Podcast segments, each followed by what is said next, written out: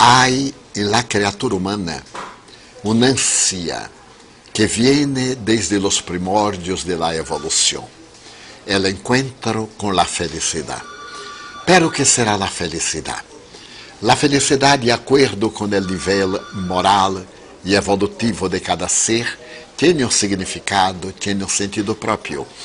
Por exemplo, um poeta brasileiro, Vicente de Carvalho, dizia: La felicidade é um pomo que ponemos donde não estamos e sempre estamos donde não le ponemos. É decir, que a felicidade é uma coisa que quando nós estamos por segurá-la, desaparece de nossa mão e vai aparecer delante. Para poder interpretar o problema da felicidade, nasceu a filosofia, essa ciência de estudar a vida. E para entender a vida, indudablemente, foi necessário compreender que é a muerte. Será que a vida é este périplo que começa na fecundação e termina na desencarnação? Era a pergunta de los filósofos. Sócrates, considerado o padre da filosofia, estabeleceu que não. O verdadeiro ser é indestrutível e a vida la tierra es una copia imperfeita de una vida en el mundo de las ideas. Platão, em suas enseñanças em los jardines de Academos, dizia que era necessário entender que o ser humano é constituído de dois elementos: este elemento material, que ele chamava a sombra, e o elemento espiritual, que ele chamava a realidade.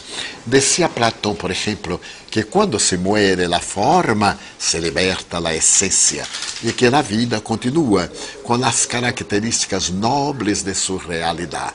Posteriormente, Aristóteles apresentaria um terceiro elé, que chamava a entelequia, que é este vínculo entre a matéria e o espírito. A lo largo da história filosófica, Jesucristo viene para demonstrar que a vida tem um sentido psicológico, que é o encontro com o reino de Deus. Pero entre Sócrates e Jesucristo, vamos encontrar na história, por exemplo, o príncipe Siddhartha Gautama, 580 anos antes de Jesus, estabelecendo que a vida é verdadeira quando seguimos o caminho del medio, quando logramos caminhar com certa segurança, marchando-nos com equilíbrio para encontrar a plenitude. E a doutrina de Buda afirmava que a vida material é um ensaio da vida eterna. Entramos no corpo, salimos do corpo, permanecemos na vida, construindo sempre um mundo melhor, que é o mundo da harmonia. Se avançarmos na história, iremos ver, por exemplo, em Grécia, que havia um estudo entre os filósofos e suas escolas para estabelecer a felicidade.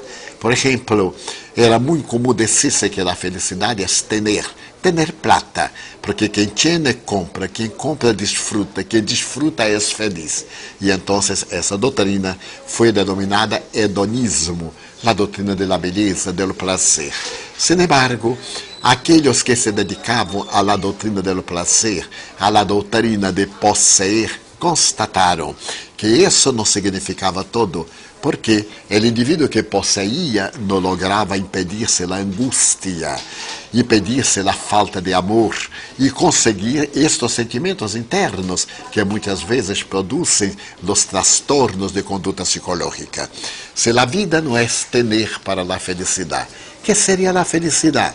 E outro filósofo filósofo cínico Diógenes, estabeleceu que a felicidade é não ter nada, porque quem não tem nada não tem que preocupar-se, porque aqueles que têm são escravos da posse, e a posse se hace possuidora de los possuidores. É um jogo de filosofia. Então, dizia Diógenes, quando não temos nada, a vida está tranquila, porque não podemos quedar-nos piores. Sin embargo, quando temos frio e não podemos cobrir-nos, quando temos hambre e não podemos alimentar-nos, quando estamos enfermos e não temos recursos para as medicinas, naturalmente, isso não propicia felicidade. Surgiu uma terceira escola, a chamada Escola do Maestro Zenon. Decía o Maestro Zenon que a felicidade é lutar em conta das paixões, superar os desequilíbrios, lutar em conta das enfermedades. E a escola estoica estableció, por ejemplo, que nosotros deberemos crear condiciones para superar los conflictos, las enfermedades. Pero como superar o dolor de añorança, as nostalgias de uma pessoa que se murió? Como superar o dolor moral de uma traição, del abandono, de la soledad?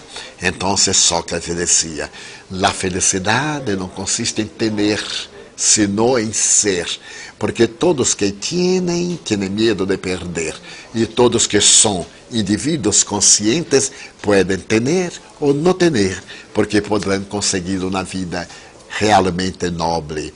Cupo ao Espiritismo recordar-se, por exemplo, del Eclesiastes e de si que a felicidade não é deste mundo. Como Jesus disse, em outras palavras, mi reino não é deste mundo, porque se mi reino fuera deste mundo, por certo, não haveria o sofrimento, a amargura, a desesperação. Que seria então a felicidade?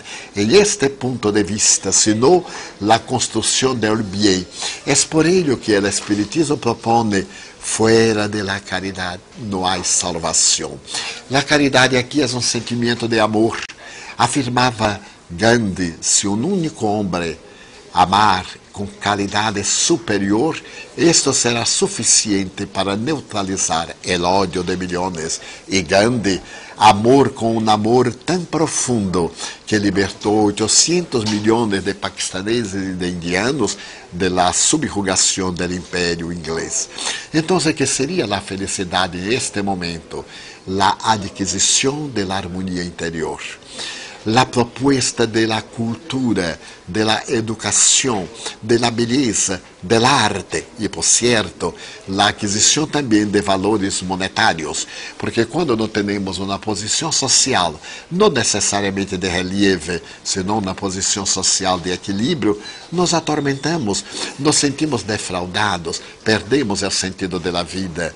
É necessário então conseguir atender a alguns ideais, ideais de ordem imediato, ideais de ordem transcendental, marchar na búsqueda de nossa imortalidade, porque a juventude é muito corta, a idade madura também é de pequeno sentido quando pensamos já chegamos à vejez, aqueles que logram chegar à vejez. E vem a morte.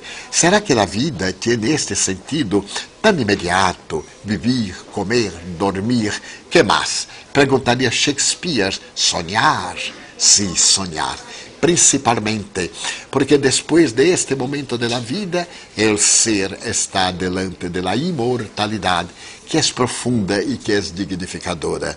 É necessário, por tanto, que procuremos em nosso mundo íntimo construir um reino de paz, de harmonia, de tranquilidade para que a felicidade seja possível em nossas vidas, em todos os momentos de nossas existências. Muita paz.